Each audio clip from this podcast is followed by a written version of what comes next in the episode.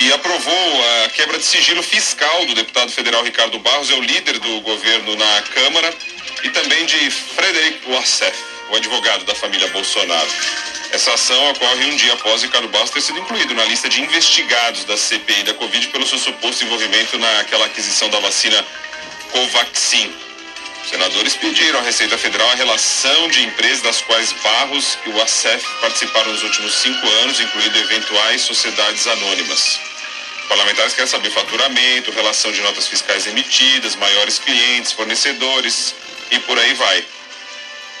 É a busca aí por informações. Ontem mesmo o próprio líder da Câmara já tinha dito que vão procurar, procurar, procurar e nada encontrar. A ver e ponto final.